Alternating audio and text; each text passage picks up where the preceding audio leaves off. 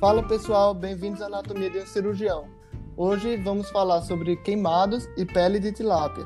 Trouxemos aqui a doutora Irene Darre, cirurgiã plástica, chefe do CTQ do Hospital Municipal Souza Guiar e pioneira na área de queimados, que trouxe aqui para o Rio de Janeiro recentemente a pele de tilápia, que é um curativo biológico que ela trouxe aqui para o Hospital Souza Guiar, aqui no Rio de Janeiro. Tudo bem, doutora Irene? Oi, gente, tudo bem? Obrigada pelo convite. Oi, doutora. Oi, Roberta. Oi, Vanessa. Tudo bem? Tudo bem, tudo bem. Então, doutora Irene, para começar, fala um pouco da sua formação. Ah, tá bom. Gente, olha, com muito prazer que eu, que eu tô aqui conversando com vocês. Vocês sabem que a gente, a gente gosta muito desse meio da cirurgia plástica, onde, onde temos desenvolvido um bando de trabalhos interessantes, principalmente em cirurgia reparadora mas também nas outras áreas, né? Bem, de qualquer maneira, eu fiz residência de cirurgia geral aqui no Rio mesmo. Eu sou paulista, mas eu, eu sempre morei aqui no Rio. Eu fiz nos servidores do Estado, a minha residência, a faculdade eu fiz na UERJ e fiz a minha residência de plástica no Instituto Nacional do Câncer. Então, eu gosto muito dessa parte reparadora. Eu resolvi fazer cirurgia plástica bem por causa de queimados, né? Que eu fiz um estágio quando eu ainda era acadêmica no Hospital do Andaraí no CTQ, que é um centro de queimados bem conhecido aqui no Rio. E eu me apaixonei por esse, uhum. esse, treina, esse tratamento de queimados e como era complexa a evolução e o que o cirurgião plástico realmente realiza no tratamento dos queimados. Então, foi por, aí, foi por aí que eu decidi fazer cirurgia plástica. Doutora, e como a senhora chegou a virar chefe do CTQ, do Hospital Souza Guiar? É, eu sei que foi nos anos 90, mas como é que surgiu essa oportunidade?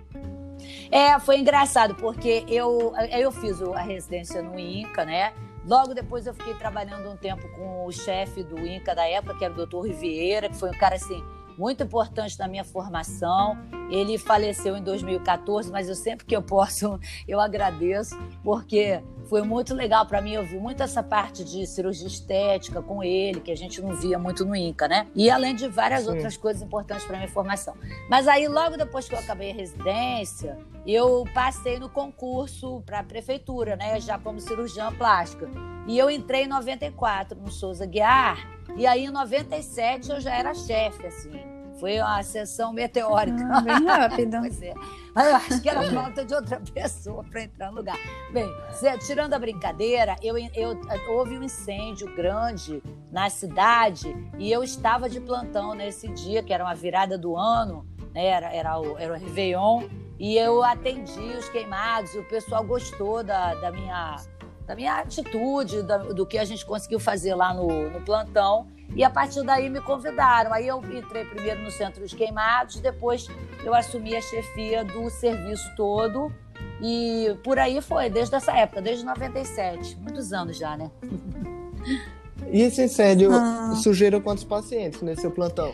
Ah, foram 28 queimados. Foi um incêndio no presídio, um, um, presídio não, um Instituto Penal para menor infrator, né?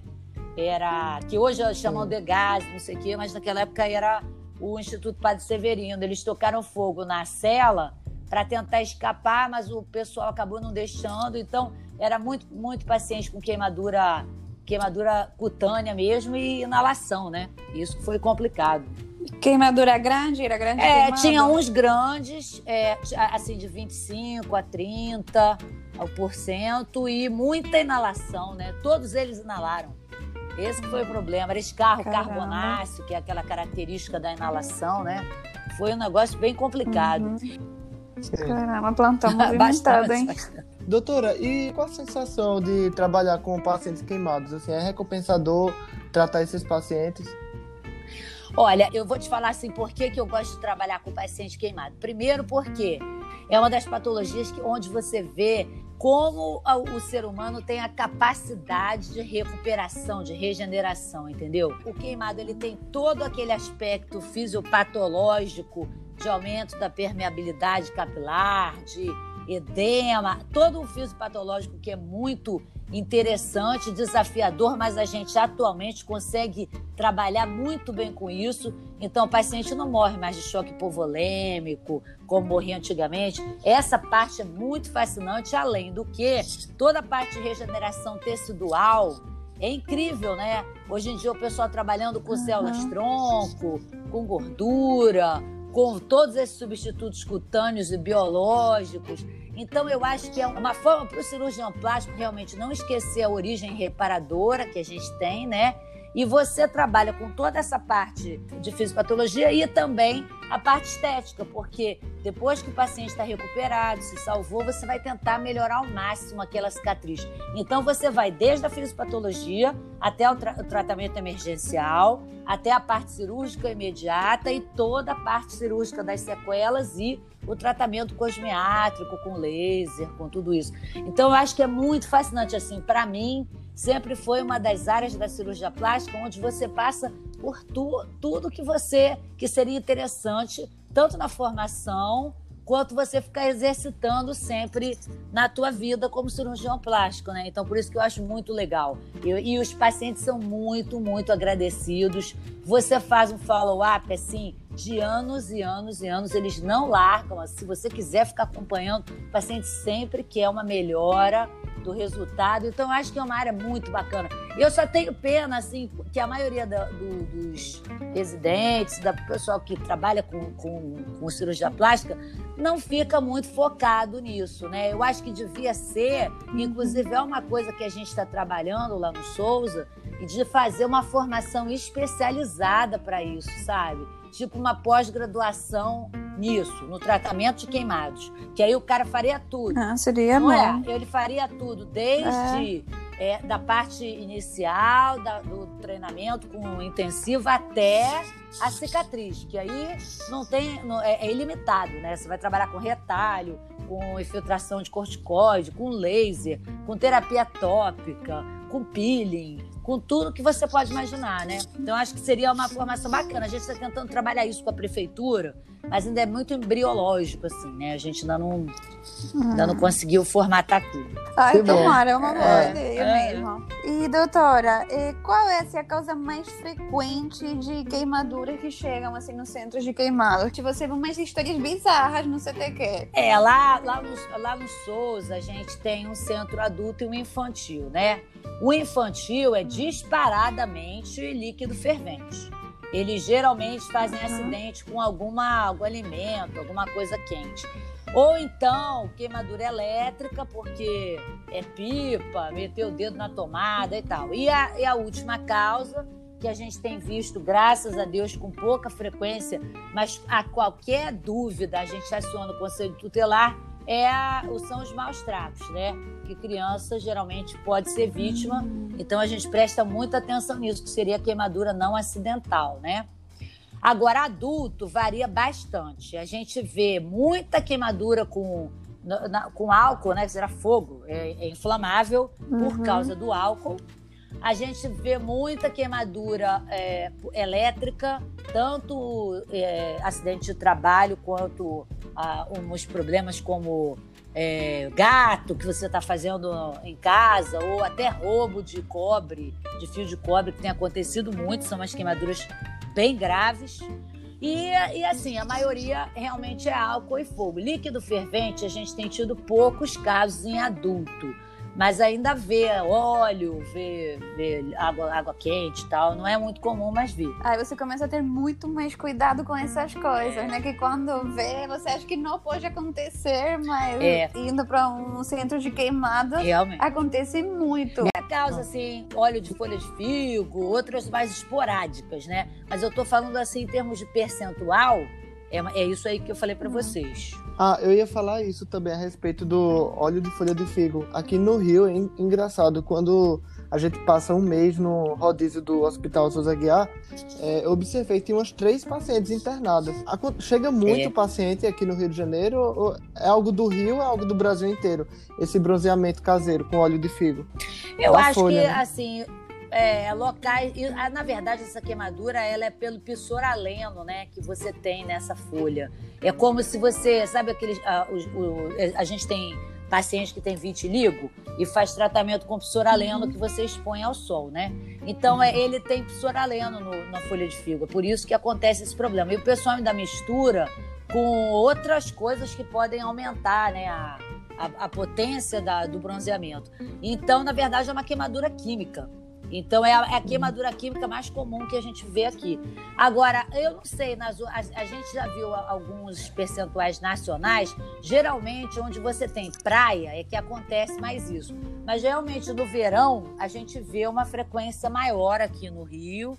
E é uma queimadura. A gravidade dela não é tanto a profundidade, é a extensão, né? Porque a pessoa passa no corpo inteiro, aí é uma queimadura com uma extensão uhum. muito grande. Mas geralmente eles recuperam bem. Eu acho que desse tempo todo que eu trato, que eu tô no CTQ, eu vi um óbito. As outras to os outros todos os pacientes a gente conseguiu resolver sem resolver muito bem e eles tiveram alta com, com um bom aspecto clínico, inclusive assim sem muita sequela, porque a queimadura não chega a ser tão profunda quanto a gente imagina, né?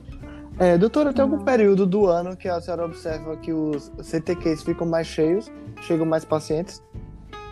É, olha, assim, no, em relação a essa queimadura especificamente é no verão, né? Mas antigamente a gente tinha muito problema com festa junina porque tinha negócio de fogueira e o pessoal tinha muito acidente, caía na fogueira, pulava fogueira e se queimava todo.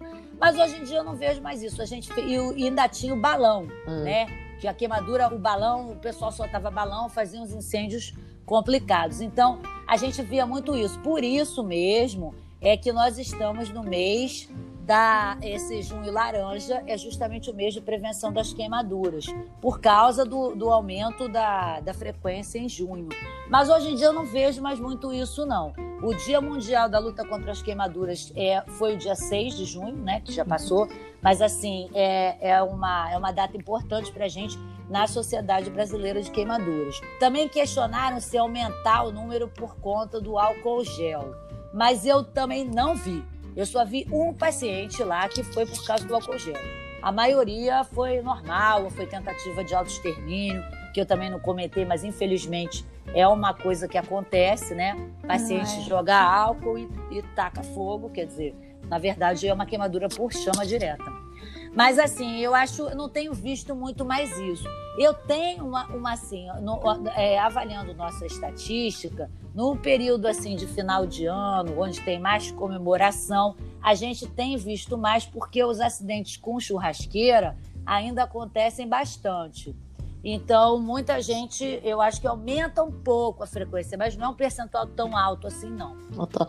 Talvez no Nordeste, esse ah, período tá. junino, junho, talvez aumente, né? Essa Acidentes com fogueira. É. Agora, é, esse ano, infelizmente, é. não deve ter, né? Que é um festão maravilhoso. Você deve estar tá doido, devia estar tá doido para ir lá para Campo Ah, sim, Feliz... Mas não. Mas é, mas eu acho que a Covid ela mudou um pouco essa perspectiva durante esse ano. Mas eu estou avaliando todos esses anos que eu tenho trabalhado, eu acho que não tem mais essa frequência aumentada em junho como tinha antigamente.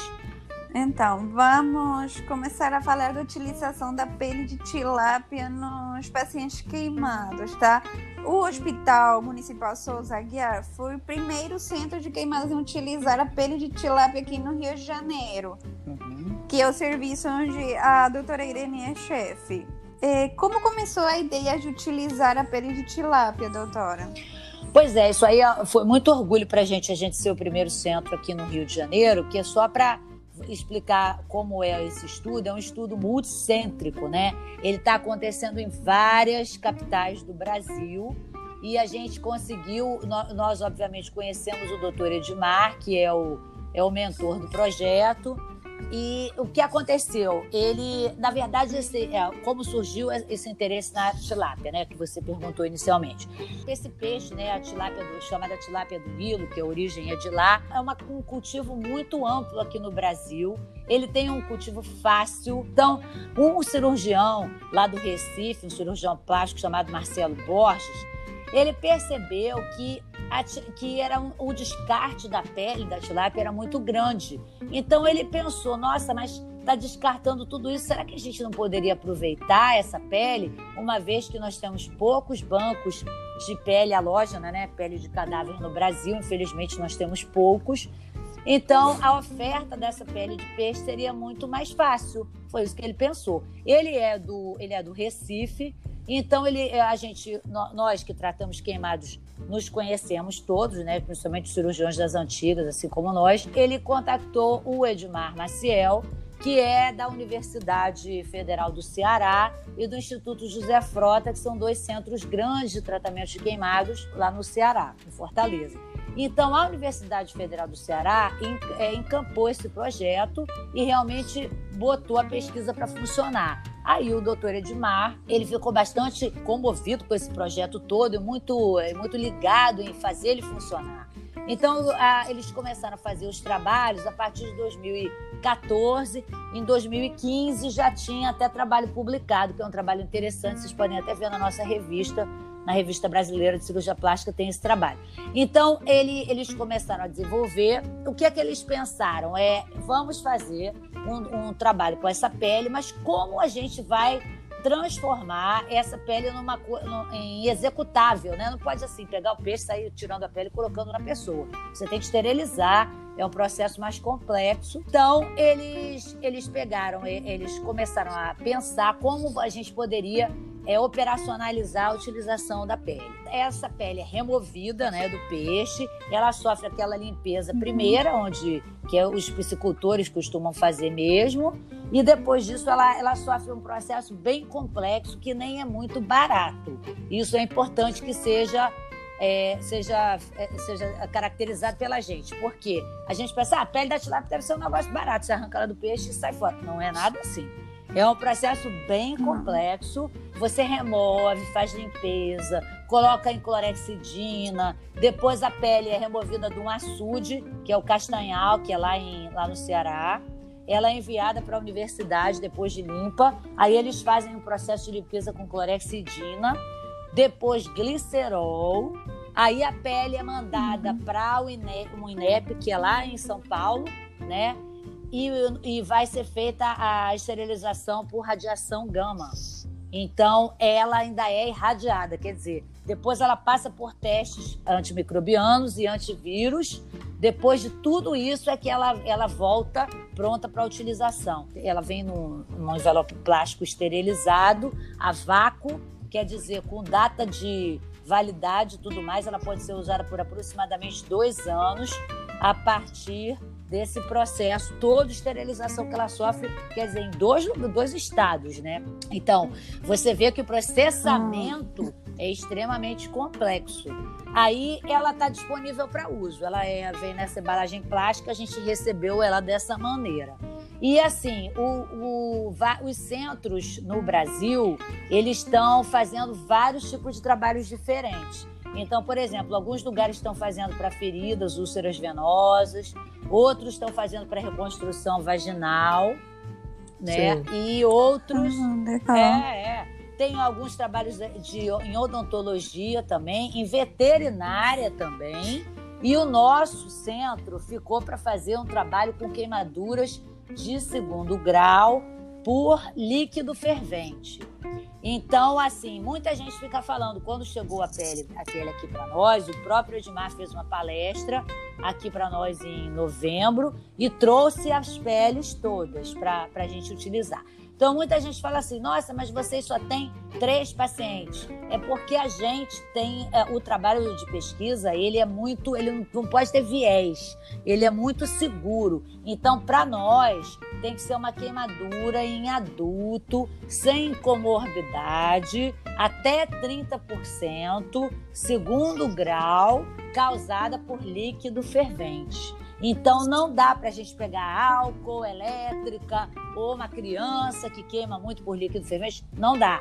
A gente tem um protocolo fechado. Então, até porque se o trabalho é sério, ele não pode ficar cheio de viés, né? Isso. Então a gente tá com. A gente não tem muitos pacientes ainda, porque é difícil chegar ao paciente exatamente com essa característica. Doutora, a gente vê que é um, um, a tilápia ainda está em estudo, né? Mas os critérios de inclusão são bem específicos, por isso talvez tenha essa amostra pequena ainda da, da senhora.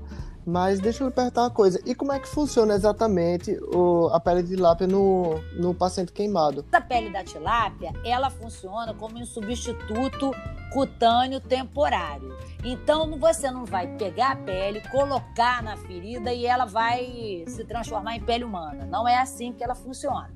Ela, ela vem é, embalada, como eu expliquei. Você vai colocar essa pele no soro fisiológico. O ideal é que ela fique ali mais ou menos até uns 10 a 20 minutos, até ela ficar mole de novo. Ela fica molinha, como se ela fosse um peixinho de novo. Então, quando ela já está amolecida, você vai colocar em cima da área. Até porque ela mole, assim, amolecida, ela pode ser moldada. Então, você molda de acordo com a área. Um braço, uma perna, né? Se ela ficasse dura, assim, como se fosse uma escama, você não consegue colocar em lugar nenhum, né? Então, a partir do momento que você moldou, você vai colocar ela em cima da queimadura, sem nenhuma, sem nenhum produto entre ela e a, e a pele, tá? Você lavou, lavou, limpou e vai colocar a pele da tilápia em cima. Ela vai ressecando e vai sofrendo esse processo de voltar a virar aquela escama. Então ela fica durinha, como se ela fosse uma escama de peixe mesmo. Então é interessante que o paciente fica olhando, ele parece uma a pessoa, a gente fica brincando, parece uma sereia porque vai virando um peixe mesmo, vai virando aquela escama. E ele, inclusive o Edmar já contou pra gente que ele poderia remover as escamas todas, mas aí ela perderia a característica da pele do peixe, que ele acha interessante, emblemático, midiático também, né? Então, assim, fica aquela uhum. escaminha. Aí, como é que ela vai funcionar? A pele da tilápia, pelos estudos, ela tem se mostrado com uma quantidade de colágeno muito alta, até maior do que a pele humana. Então, seria uma vantagem em relação à pele halógena, né? A pele de cadáver e a pele de outros bichos, como a rã, né, que a gente tem usado. É a pele de porco, também já foi usada. Ela é interessante pela essa característica de muito colágeno, muita biodisponibilidade, você enconra fácil, né? Como eu falei que a cultura é realizada no Brasil inteiro. E a van outra vantagem é que essa, esse endurecimento que ela, ela, ela sofre depois de, de ficar ressecada, ele é interessante para proteção, ele evita perda de líquido. Aí você vai dizer, mas para que, que você cobre uma, uma pessoa que sofreu queimadura? A pessoa que sofreu queimadura, ela perdeu essa camada cutânea, então ela está perdendo ali líquido, nutriente, tem risco de infecção porque está tudo aberto. Então, você, uma, um grande avanço no tratamento do queimado é você cobrir essa, essa pele que foi perdida com alguma coisa. Então, é a pele da tilápia, ela é um curativo chamado biológico, ou uma, uma, um substituto sintético biológico, porque ela tem origem animal. Existem outros substitutos sintéticos de origem, de origem industrial ou de origem de colágeno de outros animais ou até processada. A, a, a vantagem da tilápia é que ela, não, ela sofre só esse processamento para ser utilizada, mas ela não está adicionada de nada. Eles já estão estudando matrizes dérmicas e outras formas de trabalhar com a pele da tilápia também, que seria interessante até para utilização a longo prazo em feridas mais profundas. Mas assim, o protocolo atual é de que você utilizaria queimaduras de segundo grau para você uhum. fazer a cobertura no período em que o paciente está tá, é, recebendo o tratamento. Aí tem dois caminhos. Ou você prepara para ele receber uma enxertia, ou você prepara ele para realmente para ter a alta. Se for uma queimadura mais superficial, esse tempo que a pele ficou ali, ela vai promover, a, o paciente vai ter a epitelização é, do próprio organismo dele. Então, o que, é que a gente tem notado? A grande vantagem é a, a cicatrização é muito mais rápida, é mais de 30% mais rápida do que se o paciente tivesse recebido os outros tratamentos que a gente tem utilizado normalmente no centro de queimados. Então, por exemplo, se você colocar um outro curativo, até que já existe uma cobertura industrializada, ou a gente não tem um tratamento, um, um um trabalho de, de pesquisa comparando os dois, os outros tipos de tratamento. Mas assim, como a gente está acostumado com sulfadiazina de prata, com gás não aderente, gás com petrolato, que é o que a gente usa muito, é muito mais rápido.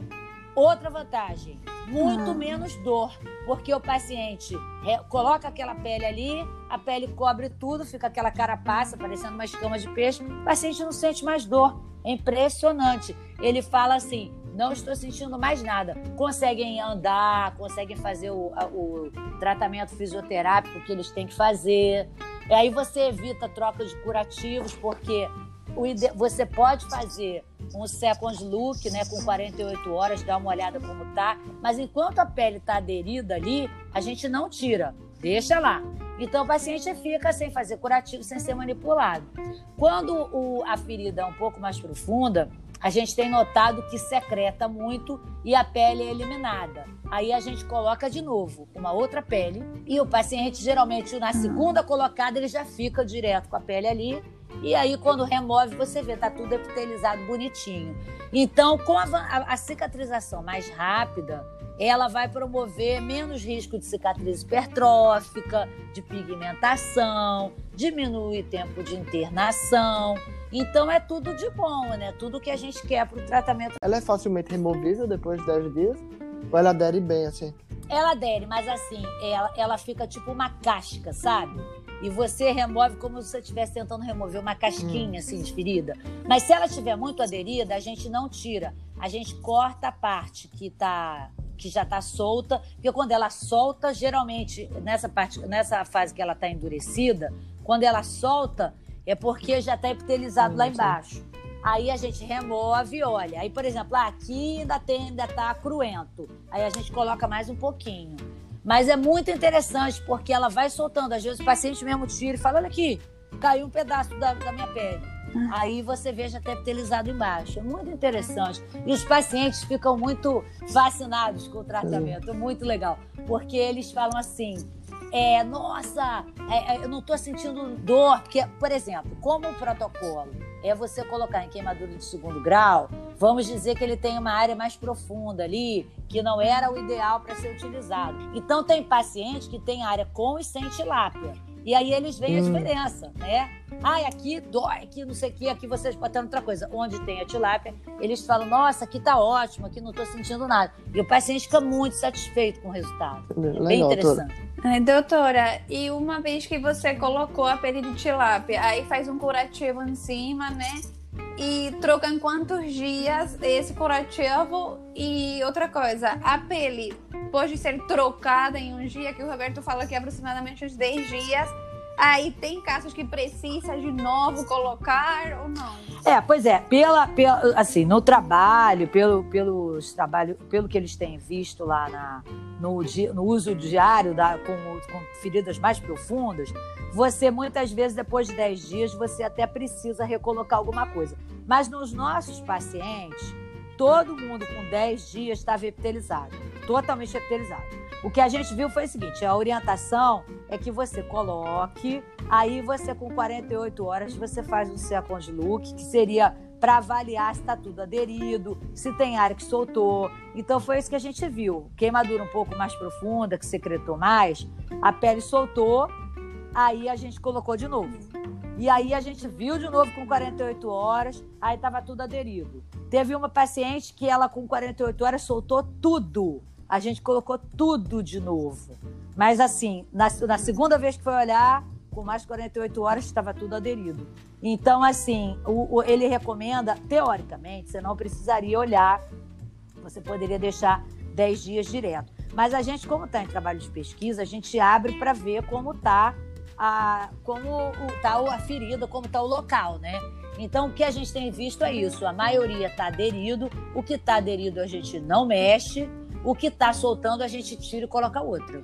A gente tem uma quantidade muito grande de, de pele que foi fornecida pelo Edmar.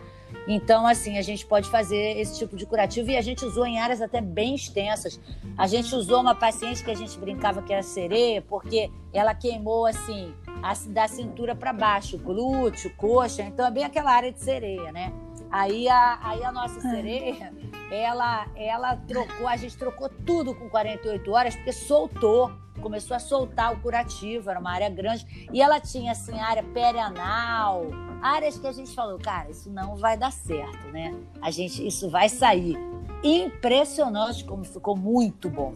É muito bom mesmo. Hum, Epitelizou total. Então, o nosso protocolo é esse: com 48 horas, a cada 48 horas, a gente olha até completar o período de 10 dias. Doutora, a senhora disse que era um processo que não é tão barato, ah. assim, apesar da tilápia ser bem disponível no Brasil inteiro, o processo até chegar no centro cirúrgico, até chegar ao CT Case, é um processo caro. Existe alguma empresa que financia esse estudo?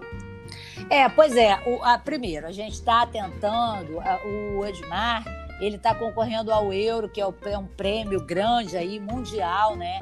É um dos trabalhos brasileiros que está concorrendo a esse prêmio, que é uma grana boa, não sei exatamente quanto é, que a gente também poderia usar no estudo. A, tá, é, provavelmente vai ser industrializado esse processo todo. Eu não posso te falar assim muito, uh, muito detalhe sobre isso, porque além de não estar divulgado, eu não sou, não faço Do parte de, desse assim da, da diretoria, do, é, da diretoria que está cuidando dessa industrialização. Isso aí seria mais para o Edmar falar e é uma coisa que ele ainda não está divulgando.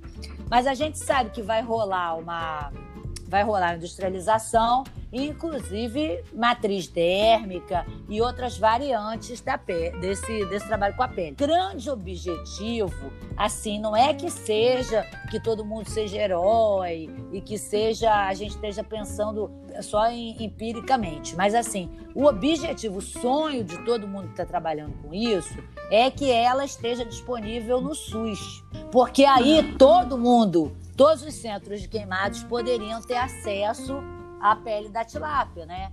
E dessa maneira industrializada, sem risco de você de você fazer alguma coisa amadora.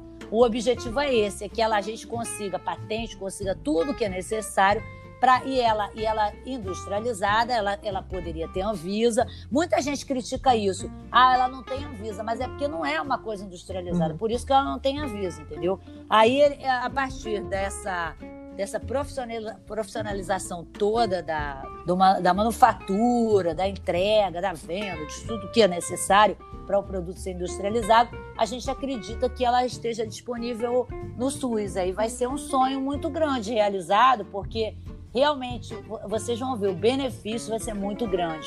Assim, a gente provavelmente vai tratar a maioria das queimaduras de segundo grau com esse tipo de processo. Vai ser muito interessante, né? E uma coisa brasileira, né? Criada no Brasil. Vai ser muito legal. Existe também pele de bacalhau. Tem, tem sido usada no exterior a pele de bacalhau. É inclusive industrializada já na forma de placas, né? De coberturas é, em placas para ser colocada em feridas, mas assim, nenhuma tem essa característica da tilápia, essa forma de estudo, né? Então é uma, é uma coisa bem característica, bem própria do Brasil. Então a ideia é industrializar e tipo que chegue no hospital para uso sim. já tudo industrializado e a gente coloca tipo um curativo. Sim, sim, exatamente. Porque no momento ah, ela é é bem, vocês vão é assim, ela é bem é, vocês podem ver até no meu Instagram que tem filminho sobre isso. É, o meu Instagram é Irene Underline Dai, né? Vocês podem ver lá exatamente como ela vem, que a gente mostrou, mostra ali, como ela vem embalada, como é que abre. É bem assim, é, eu vi, pesquisa, bem legal. Né? Bem trabalho de pesquisa. Não tem nada assim de, de embalagem ainda industrializada. Mas provavelmente vai acontecer isso. E, e em termos de, de investimento, eu não sei se alguma. Eu sei que a Universidade Federal do Ceará investiu uma boa grana em tudo isso. E o INEP também, lá de São Paulo, eu acho que também fornece a, a, a esterilização e participa também do estudo. Doutora, mudando um pouco, e qual é a reação do paciente quando você propõe o tratamento com a pele de tilápia? Eles já se aceitam de boa ou faz... como que é? Cara, excelente pergunta, Vanessa. Isso aí é básico. Quando eu, quando eu comecei, a, a, eles entregaram a pele, a gente tem uma série de termos, né? Tem termo de consentimento, é, tem um bando de coisas, a gente teve que. Não, não, teve que acionar a CONEP ou nada disso, porque a pesquisa já é registrada na plataforma Brasil, né? Então não houve necessidade de recolocar a pesquisa. Mas eu falei assim, gente, eu quero só ver as pessoas é, topando, né? Colocar esse negócio e ficar cheio, parecendo uma sereia, um peixe, né? Aquaman, todo mundo brincava, Aquaman, sereia, não sei o quê. É, é interessante, muito boa a sua, sua pergunta. Mas aí, é, é, o que aconteceu? Todos os pacientes foram super, super, super acessíveis, aceitaram, assinaram, participaram da pesquisa, adoraram aparecer na televisão, todos eles quiseram dar entrevista, todos mandavam foto de casa. eu achei assim, a, a adesão dos pacientes foi incrível incrível. Realmente, o povo brasileiro, nesse sentido, eu acho que é único, né? Eles, eles caem dentro. O pessoal foi muito legal. E assim, eles ficaram orgulhosos de serem as primeiras pessoas a utilizar. Claro que, que deu muita mídia, né? Até muito mais mídia do que eu imaginei que fosse dar. Mas eles ficaram muito, muito animados, muito interessados e muito gratos de terem participado da pesquisa, entendeu? É, realmente, os resultados foram incríveis, isso claro que ajuda, né? O cara, pô, tá vendo que ali ele, ele recebeu um tratamento experimental mas que deu muito certo. Então isso é importante. Mas eles, mesmo antes de dar certo, eles já se colocaram à disposição, assinaram. Foi muito interessante. A adesão foi incrível. A gente não tem problema com isso. Todos eles aceitam. Pelo menos os, os que a gente já utilizou. E alguns até pedem, né? Logo que a gente, quando a gente apareceu muito na mídia, eu tinha paciente que ligava, ou entrava em contato pelo Instagram e dizia assim: eu, eu quero ir, eu preciso da pele da, da tilápia, eu me queimei, não sei o quê. Aí a gente falava, gente, mas não é bem assim, né? O trabalho é um trabalho de pesquisa, você tem que ter sofrido queimadura XYZ.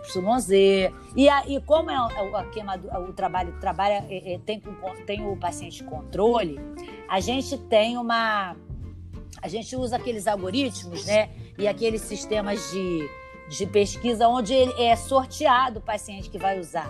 Então, por exemplo, se chegarem 10 pacientes vítimas de queimadura por líquido fervente, eu não posso, e que hum. possam entrar na pesquisa, eu não posso colocar em todos. É um sim ou não, um sim ou não, um sim ou não, dois sim ou não.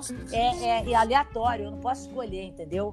E isso faz parte da pesquisa. Hum. Então é uma tristeza, né? Porque você olha e fala assim: ah, meu Deus, é, realmente era ótimo botar nesse paciente aí. Criancinha com água fervente. Aí ia ficar Doutora, para quem está escutando, se interessar saber um pouco mais sobre a pele de tilápia, onde é que eles podem adquirir mais informações a respeito disso nas suas redes sociais?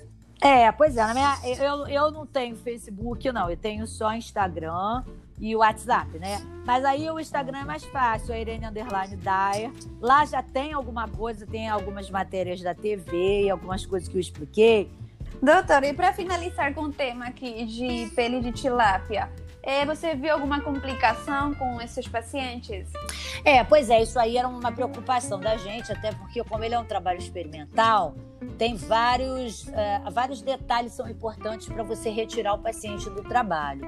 Então, o paciente queimado, ele sempre tem o risco de desenvolver uma sepsis, alguma complicação. Então, isso era, é uma das coisas que a gente presta bastante atenção durante a, o acompanhamento do paciente. Se ele desenvolver sepsis, qualquer complicação na ferida, um aprofundamento, algum sinal, ele vai ser retirado da, da pesquisa e a gente provavelmente vai utilizar algum outro tipo de cobertura que tem antibiótico, por exemplo, que a gente usa com prata, né? A maioria.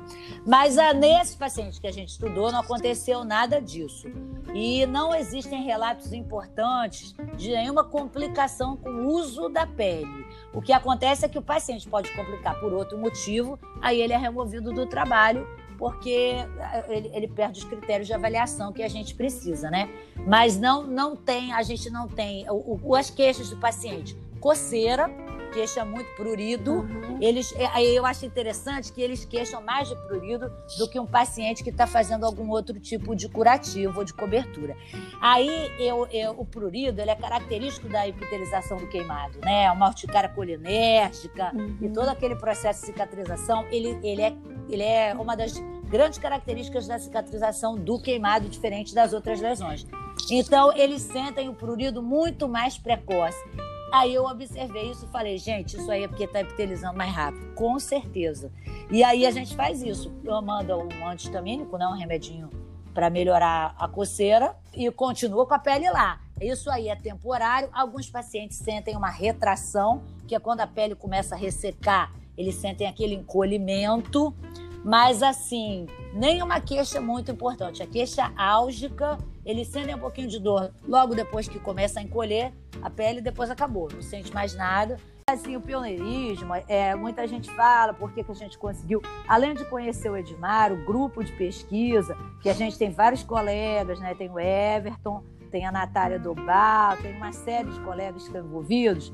Esse projeto de pesquisa ele foi, ele foi feito por eles, o pessoal foi lá, visitou, inclusive o, o Edmar visitou toda essa parte do processamento e eles trouxeram o trabalho. E o nosso centro, ele é muito aberto à realização de pesquisa, porque vocês sabem que eu gosto muito de inovação, eu gosto de movimentar, né? Que vocês já passaram comigo lá. A gente gosta de trabalho científico, então a gente se disponibilizou à realização do trabalho no nosso centro. Para quem não sabe, é. a doutora Irene também fundou um curso de cosmiatria aqui no Rio de Janeiro focado para cirurgiões plásticos, médicos e dermatologistas, né?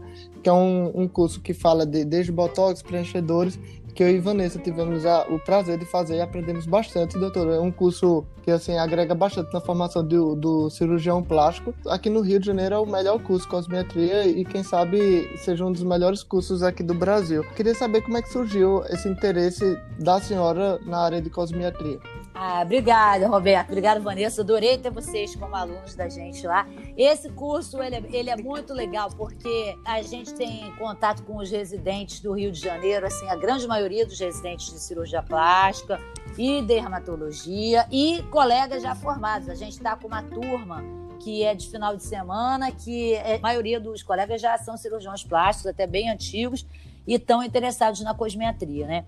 Bem, eu vou, eu vou falar. O meu interesse pela cosmetria ele é muito antigo. Inclusive, eu, quando eu, eu terminei de fazer a minha residência no INCA, eu fiz, eu, eu, te, eu fiz prova para o Instituto lá do Azulay, né, que é uma formação de dermato, é uma pós-graduação de dermato que tem cosmetria pra caramba, porque eu queria fazer. Na verdade, eu não queria ser dermatologista, não, mas eu queria aprender cosmetria e eu sabia que era, eu tinha uns amigos lá e me disseram que era uma boa formação. Eu até cheguei a entrar, mas eu não continuei porque foi a mesma época que eu comecei a trabalhar com o Dr. Rui Vieira e não dava porque era os horários eram incompatíveis. Mas eu sempre gostei. E nessa época, a gente não tinha formação de cosmetria para cirurgião plástico.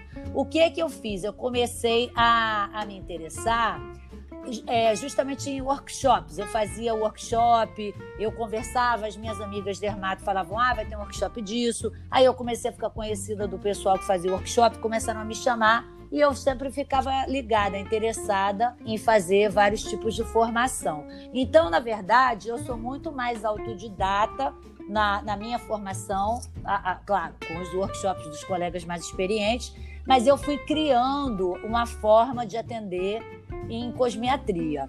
Aí eu, eu depois eu comecei a eu comecei a, a, a divulgar o meu trabalho. Eu, tinha, eu tenho muito paciente que acabei eh, fazendo cirurgia, operando por conta de ter chegado pelo tratamento cosmiátrico. Então, acabei fazendo uma coisa, assim, apesar de eu ser antigona, ficou uma coisa como as pessoas estão fazendo hoje em dia, né? Uma abordagem que os novos cirurgiões, os jovens cirurgiões plásticos têm feito. Começa muito na cosmetria e vai conseguindo, agregando os pacientes para fazer o tratamento cirúrgico.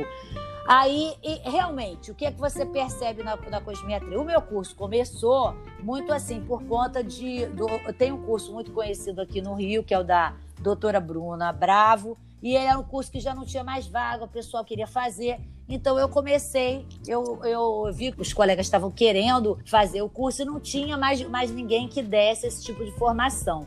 Aí eu conversei com o Túlio Martins, que vocês conhecem, que trabalhava comigo e, e também era interessado nessa área, e a gente começou a criar o curso.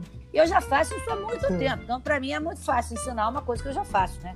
Mas assim, é claro que a parte toda didática eu fui, eu fui realizando com o tempo. Hoje em dia eu estou trabalhando com um colega que é o Bruno Ack, que é até um residente de plástica também, de cirurgia plástica, e a gente está desenvolvendo bastante o curso, assim, mais parte didática, que eu acho que estava faltando um pouco, porque a gente fazia muito mais prática do que a parte científica. Mas eu, eu, eu acho que é muito importante que o cara execute, que ele veja fazer, que ele pegue na cânula. Isso aí é, é, é básico para a gente ter, para vocês ficarem um pouco mais é, seguros na realização. Agora, em relação à cosmetria, é muito importante que o cirurgião plástico moderno se toque com isso, porque eu, eu vejo, às vezes, alguns colegas mais antigos ficar criscando e dizer que a gente não quer operar, que não sei o quê. Eu acho uma postura super antiga.